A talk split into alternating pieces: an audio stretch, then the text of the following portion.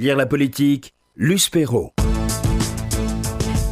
Myriam Revaud-Dallon, vous publiez La faiblesse du vrai euh, aux éditions du Seuil. Alors, cette faiblesse du vrai, elle a toujours existé, mais comment, pourquoi, quand cette faiblesse du vrai, de la vérité, euh, est-elle devenue un problème, une évidence et que provoque-t-elle dans notre, euh, au moins dans nos civilisations occidentales, parce qu'elle a déjà bien évidemment existé ailleurs? Alors, il faudrait peut-être, euh, comment dire, au fond, euh, aussi indiquer le sous-titre du, du livre. Parce Oui. que ça, ça précise Ce que la post-vérité fait à notre monde commun. Voilà, ce que la post-vérité fait à notre euh, monde commun. Donc, il est bien question de la, de la post-vérité. Et euh, alors, tout- évidemment, tout le problème, d'abord, c'est de définir la notion, hein, euh, de montrer pourquoi, euh, au fond, elle a envahi euh, l'espace public, aussi bien le vocabulaire des médias que le vocabulaire Mais courant, partout. partout. Et euh, Nous sommes à l'ère des et la- et la- postes. et voilà. La, et la- et la troisième chose, c'est de savoir s'il s'agit d'un phénomène véritablement nouveau, puisque ça concerne d'abord, d'abord, les rapports entre la vérité et la politique. Bon, alors je vais essayer de serrer. Vous avez essayé d'éclaircir un peu Je ces vais essayer. Voilà, je vais essayer de, de serrer un peu les questions. Est-ce que pour comprendre, il faut pas remonter un petit peu plus Si, loin si, si, bien sûr. À Si. l'origine? Oui, mais attendez, avant de remonter à l'origine, je voudrais peut-être euh, peut-être donner euh, remonter à la- à la- à l'apparition massive de cette notion euh, que le, dictionnaire d'Oxford, qui est un instrument très C'est une référence. respectable, c'est une référence. Le dictionnaire d'Oxford, en 2016, a proclamé la post-vérité comme mot de l'année. Mot de l'année à cause de sa prolifération, aussi bien dans les médias que dans le vocabulaire courant, après la campagne du Brexit et l'élection de Donald Trump aux, aux États-Unis. Et la définition que donne le dictionnaire d'Oxford est la suivante. La post-vérité se rapporte à des situations dans lesquelles on fait appel aux émotions et aux sentiments plus qu'au jugement et à la rationalité.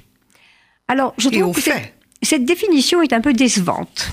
Elle est un peu décevante justement parce qu'on peut immédiatement objecter que le langage politique ou que le discours politique a toujours procédé de cette façon Absolument. et que c'est un élément, au fond, essentiel de la propagande et de la manipulation politique que de, de toucher les émotions plutôt que de faire appel à la réflexion et au jugement. Et à analyser les, le, Et le analyser les situations. Mais, mais, mais le dictionnaire d'Oxford ajoute quelque chose qui est, je crois, plus intéressant et qui met l'accent sur la nouveauté de la chose. Il dit que la post-vérité, elle se développe dans un contexte tel où elle signifie que la vérité elle-même est devenue secondaire, est devenue inessentielle. C'est-à-dire qu'il n'y a plus de partage clair entre le vrai et le faux, entre la vérité et le mensonge. Alors que si vous considérez la façon dont euh, on a manipulé les mensonges politiques, euh, les gens qui mentent savent qu'ils mentent et savent qu'ils ne disent pas la vérité. Je prends l'exemple, il y a, il y a des, on peut multiplier les exemples, les armes de dissuasion euh, massives, Massive, euh, de- voilà, utilisées par Saddam Hussein, c'était un mensonge. Il, il s'est avéré après que c'était un mensonge. les armes de Bon. dissuasion massive pendant la guerre euh, pendant d'Irak, pendant la guerre d'Irak. Ou alors. utilisées par le, le pouvoir américain. par, par- par- par le pouvoir prétexte. américain pour justifier l'intervention en Irak. Ou encore l'idée que, euh, comment dire, le, le, euh, qui maintenant nous fait plus ou moins rire, euh, que le nuage de Tchernobyl se serait Ça, c'était en France. Ça s'est arrêté, euh, comment dire, Aux aux frontières frontières. françaises. Et que, euh, comment dire, la Rhénanie a pu être touchée, mais pas l'Alsace. Et Donc, surtout voilà. pas le teint euh, de, Et- nos, de nos collines. Voilà, bon. Donc, euh, euh, ça, c'est assez classique. Alors que Mais il y a quelque chose de différent maintenant. il y a quelque chose de différent avec justement cette idée de post-vérité, à savoir que euh, non seulement le partage entre le vrai et le faux n'est plus possible, mais que ça n'a plus d'importance. Et que l'idée même euh, qu'il y a une vérité à laquelle on peut se référer pour euh, échanger des opinions, pour discuter, pour débattre, cette idée-là, elle est caduque. Bon, alors, justement, vous me posiez la question de savoir euh, si L'origine. L'origine. Si on ne pouvait pas toujours Parce remonter. que quand on veut comprendre notre Voilà. monde commun, enfin celui de nos civi- civilisations occidentales, il faut quand même remonter aux Grecs. Voilà, bon. Alors, Tout part de là. E- Effectivement, le fait que, euh, comment dire, l'idée de post-vérité soit apparue à la faveur de deux événements politiques, la Oui. campagne du Brexit et l'élection de Trump, ça peut nous faire nous interroger sur des rapports qui sont des rapports euh, ancestraux et très difficiles et qui ont toujours été très difficiles entre la vérité et le politique. Parce que c'est une idée extrêmement banale et très communément répandue Et admise. et admise sans que les politiques euh, mentent, que la politique c'est l'art de la manipulation et de la tromperie, comme le montre d'ailleurs l'expression de machiavélique ou de machiavélisme. Nous qui n'a- reviendrons au- voilà, qui au- n'a rien à voir au discours du voilà, prince. qui n'a rien à voir avec le- la pensée de Machiavel. Et ça remonte encore plus loin, au fond, à la façon dont euh, Platon a raconté la mort de Socrate. Platon a raconté la mort, puisque Socrate, euh, le, qui est le, le père fondateur de la philosophie, a été condamné par la cité démocratique, il a été mis à mort par la cité démocratique, il a été mis à mort par Athènes. Et Platon a raconté cette histoire de la mort de Socrate comme étant l'histoire du philosophe épris de vérité, condamné à mort par un peuple ignorant et inculte. Ce qui n'est pas tout à fait, euh, comment dire, une... C'est déjà un récit. c'est déjà un récit. Mais le problème, un récit qu'on peut discuter, mais c'est un petit peu parce qu'il a été contredit. Mais là, ce ça va être trop compliqué, Mais c'est trop compliqué, on n'a pas le temps. Mais disons que ce qui est important, c'est que ce récit, eh bien, il a été, euh, comment dire, accrédité. Il a été accrédité et il s'est Mais transmis. il y avait une vérité Voilà. dans ce récit. Voilà. Et l'idée de Platon, c'est que il y a une vérité qui est la vérité des idées, qui est la vérité rationnelle, à laquelle la politique doit se plier, sur laquelle elle doit s'aligner. Mais, mais, c'est-à-dire comme si il n'y avait aucune différence entre ce que Platon appelle le ciel des idées, l'intelligible, et le monde d'ici-bas dans lesquels, euh, pardon, dans, lequel les hommes vivent, dans lequel ils discutent. Et, et je pense que cette idée platonicienne, elle est fausse, et qu'elle est pernicieuse, et qu'elle elle ne permet pas de comprendre Voilà. la nature réelle des rapports entre vérité et politique. Voilà pourquoi je lui ai opposé, euh, dans la tradition philosophique, une autre position qui est la position d'Aristote, qui me paraît beaucoup plus euh, pertinente.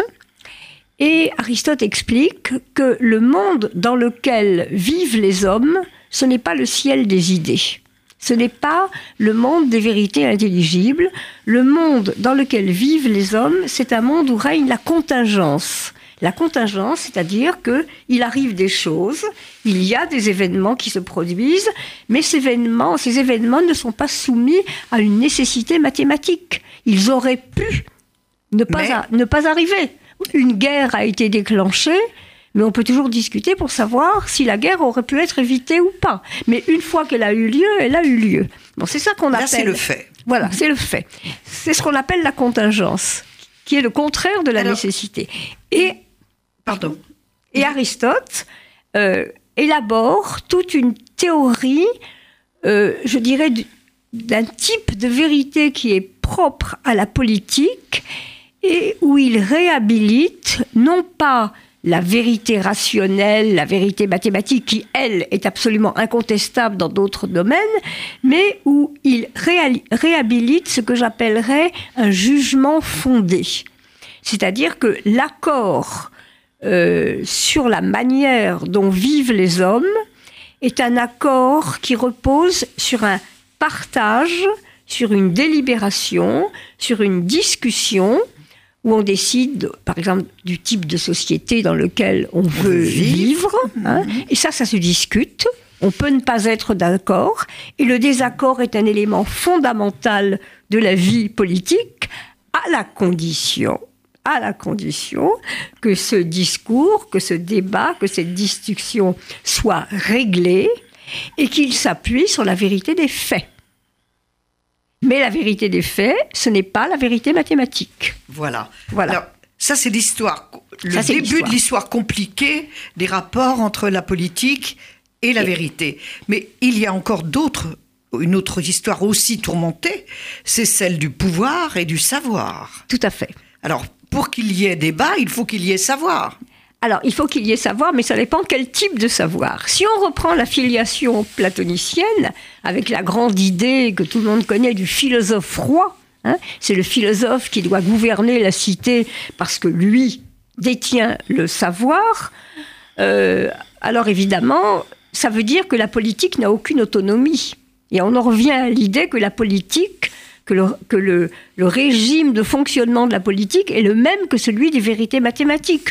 Or, non, ce n'est pas vrai. hein. Le régime de vérité de la politique, c'est pas celui qui est soumis, euh, comment dire, à, la, euh, à un savoir qui serait un savoir inébranlable. On le voit maintenant encore avec la tentation qu'on appelle la tentation, c'est un petit d'un mot un peu compliqué, épistémique ou épistémocratique, comme si ceux qui gouvernaient détenaient un savoir euh, que euh, la masse ignorante ne connaît pas et dont elle est dépourvue.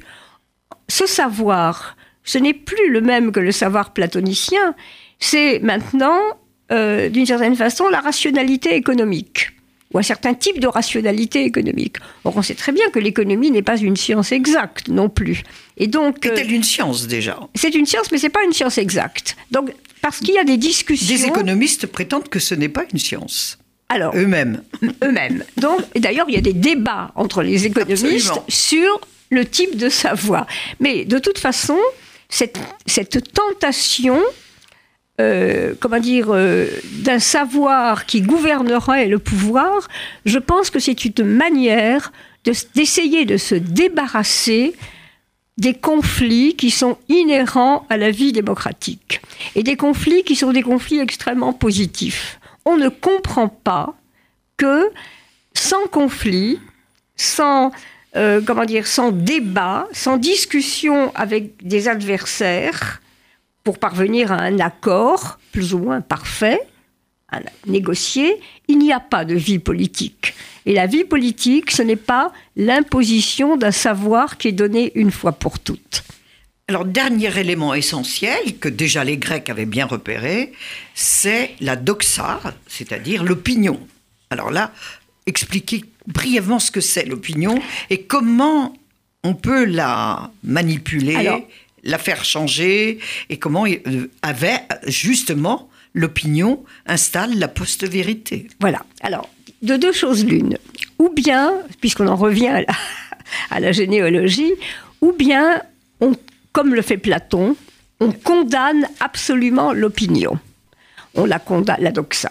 On la condamne parce qu'elle s'oppose à la vérité, qu'elle est toujours fallacieuse, qu'elle n'est jamais euh, fondée et qu'elle, euh, comment dire, qu'elle est toujours, elle est euh, à la fois, comment dire, elle est, elle est inférieure à tous les niveaux, que ce soit au niveau éthique ou au niveau du savoir. Ou bien, comme le fait Aristote, on considère que c'est l'échange des opinions dans la cité qui fait le débat. Et à ce moment-là, on procède à une revalorisation de la doxa. On ne donne plus à la doxa un sens péjoratif, Mais un sens. mais un sens euh, positif, moyennant certaines conditions. Conditions. C'est-à-dire moyennant le fait qu'une opinion doit s'énoncer, euh, comment dire, en liaison avec la réalité, des faits. Et qu'une opinion doit être fondée sur la réalité des faits. Et qu'il y a un, un art du raisonnement, du raisonnement rigoureux, c'est-à-dire une opinion, si on en donne une acception positive, ça consiste pas à dire n'importe quoi. Hein, Ça consiste pas à dire je dis ce qui me fait plaisir, je, Je- dis ce qui me plaît. Mais justement, euh, il y a une grande différence là entre nos sociétés occidentales et les sociétés soviétiques. Parce que là, on, on efface les faits, on retouche les photos, on réécrit l'histoire, des personnages apparaissent, disparaissent. Euh, alors, Voilà. Alors comment. ça- comment alors euh, ça, c'est ça, c'est très c'est un problème très important. C'est un problème très important parce que ce n'est pas un hasard si la post-vérité est apparue dans les sociétés démocratiques. Justement, en, en liaison avec ce que je disais à l'instant. Euh, les sociétés démocratiques sont des sociétés qui sont des sociétés fragiles. Hein. Euh, fragiles, mais euh, moi je prends cette fragilité au sens positif du terme. Ce sont des sociétés fragiles parce que euh, le choix du type de société dans lequel on vit est constamment remis en jeu, remis en discussion. Euh, Il n'y a pas de vérité imposée. Le pouvoir euh, Ni ne- de pouvoir. le pouvoir ne dit pas la loi, il, ne- il y a une relative incertitude liée aux sociétés démocratiques. Et c'est dans cette marge d'incertitude qu'il faut arriver à faire des choix, qui ne sont jamais des choix absolument garantis. Bien.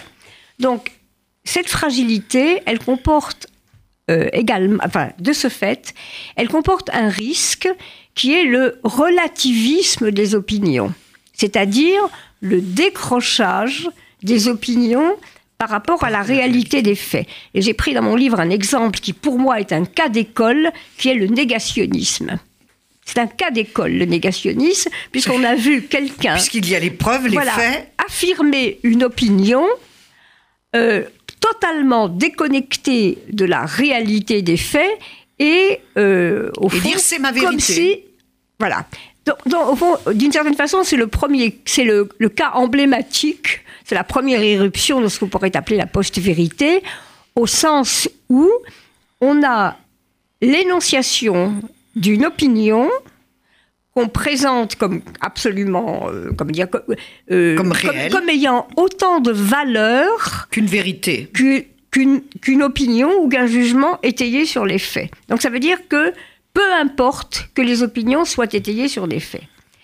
Ça, c'est, le, je dirais, la fragilité des sociétés démocratiques, c'est-à-dire le fait qu'il puisse y avoir un relativisme des opinions. Dans les sociétés totalitaires, c'est pas tout à fait la même chose. Les sociétés totalitaires sont caractérisées par ce qu'on pourrait appeler le mensonge organisé. Hein, c'est-à-dire On réécrit l'histoire on fois. réécrit l'histoire et on a ce qu'on appelle un système idéologique qui est extraordinairement cohérent. hein, puisqu'on prend des prémices et puis on développe ces prémices d'une manière logique, ce qui fait qu'on a une sorte de manteau idéologique qui recouvre la réalité de l'expérience. Et ce- cette cohérence idéologique, elle est telle que l'expérience est impuissante à la, à la contrarier. Donc, si vous voulez, pour terminer, on cons- le- le- les systèmes totalitaires construisent une réalité alternative, on Voilà. peut le dire comme ça, Absolument. mais ils construisent une réalité alternative avec une cohérence systématique qui recouvre la totalité du, de- du réel. Les sociétés démocratiques fabriquent non pas, je dirais, une réalité alternative, mais des faits alternatifs beaucoup plus, euh, comment dire, disparates, beaucoup plus incohérents, qui peuvent eux aussi et qui recouvrent eux aussi la réalité, mais le phénomène n'est pas le même, parce que d'un côté, on a une cohérence absolue, et de l'autre côté, on a un relativisme absolu. C'est pas la même chose. Mais nous sommes dans une justement nous sommes dans une configuration qui qui est complètement inédite parce que l'information ne se fabrique plus euh, dans les médias avec des faits checkés comme on dit et mais sur les réseaux sociaux où n'importe qui peut raconter n'importe quoi et c'est tenu pour une information. Absolument. Il n'y a plus ni distance ni vérification. Alors comment euh, rétablir une vérité à partir de là? Est-ce qu'on est dans le, le- pas seulement dans la post-vérité, mais dans la post-démocratie? Alors, les deux sont d'une certaine façon liés. Hein, euh, post-vérité, post-démocratie, euh, on, peut dire que les deux, les deux sont liés. Bon, ceci dit, euh, je, suis tout à fait d'accord avec vous sur le fait que les réseaux sociaux, la, la, la, la comment dire, l'inflation de la post-vérité, elle est liée aux nouveaux moyens de diffusion de l'information sur Internet. Et on voit très bien que les journalistes ont beau faire du fact-checking, ça ne, sert pas à grand chose, malheureusement. Mais vous savez, ça, c'est pas un phénomène nouveau. Parce que, au moment de la montée du nazisme, euh, les philosophes de l'école de Francfort, Walter Benjamin, par exemple, disait ça ne sert à rien d'opposer au mensonge totalitaire, d'une certaine façon, des vérités. Euh, comment dire, ça n'a pas d'efficacité. Donc c'est ça qui est absolument terrible. Alors peut-être que euh, peut-être qu'on peut considérer que le fact-checking est absolument nécessaire, mais peut-être pas suffisant. Pas suffisant. Et qu'il faut euh, probablement faire appel à autre chose. Alors je ne sais pas très bien comment, mais euh, faire appel à une capacité d'imagination des gens qui seraient tournés vers un projet positif. Parce que contrairement à ce qu'on pourrait imaginer, cette fabrication de la post-vérité, c'est de la fiction. Bien hein, sûr. On, fait de la fiction, mais c'est de la fiction au mauvais sens du terme. C'est-à-dire, c'est de la fiction qui n'enrichit pas le réel, mais qui l'appauvrit. Or, je m'achemine vers l'idée qu'il y a quelque chose qui doit compléter ou euh, euh, comment dire, au fond, qui doit donner euh, sa force au fact-checking, c'est-à-dire que les gens, euh, ou que, le, pouvoir proposer aux gens d'autres types de sociétés ou d'autres projets de société que ceux dans lesquels ils vivent et qui les plongent dans le désespoir. Par exemple, on dit très souvent, on entend dire très souvent, c'est comme ça, il n'y a pas d'alternative. Et le fait de dire il n'y a pas d'alternative renforce la croyance au n'importe quoi de la post-vérité. C'est-à-dire qu'il y a quelque chose d'extrêmement pessimiste dans cette euh, perspective. Alors, est-ce qu'il y a une, une, alternative ou pas? Écoutez, moi je pense. Conclure je pense à la post-vérité, à la post-démocratie. Je pense qu'il y a une moi, au complotisme qui, qui, règne sur les réseaux sociaux. Moi, je pense que s'il y a une solution possible, elle est, elle est à long terme et elle est toujours dans, la dans la, le rétablissement ou dans l'instauration d'une véritable culture démocratique. Mais c'est quelque chose qui se fait à très long terme. Moi, j'ai enseigné pendant toute ma vie et je sais que la, démocratie, ça tombe pas du ciel. Hein? Ça s'enseigne, ça, ça, se cultive, ça s'éduque. On en parlait tout à l'heure au moment des, quand on parlait des, des gilets jaunes. On n'apprend pas comme ça instantanément en cinq minutes à aux gens à formuler des propositions constructives, à élaborer leurs souffrances, à résister aux complotistes. Euh, donc les, les gamins qui s'informent sur les réseaux sociaux et qui ne lisent plus les, euh, les journaux, il y a tout un travail à très long terme, un travail d'éducation à faire pour leur apprendre à distinguer le vrai et le faux et surtout pour leur apprendre ce que c'est que la capacité de juger. Merci Myriam Revaudalon. Il nous faut donc un nouveau Jules Ferry. Ça manque cruellement à la France. Je rappelle le titre de votre ouvrage, La faiblesse du vrai, ce que la post-vérité fait à notre monde commun.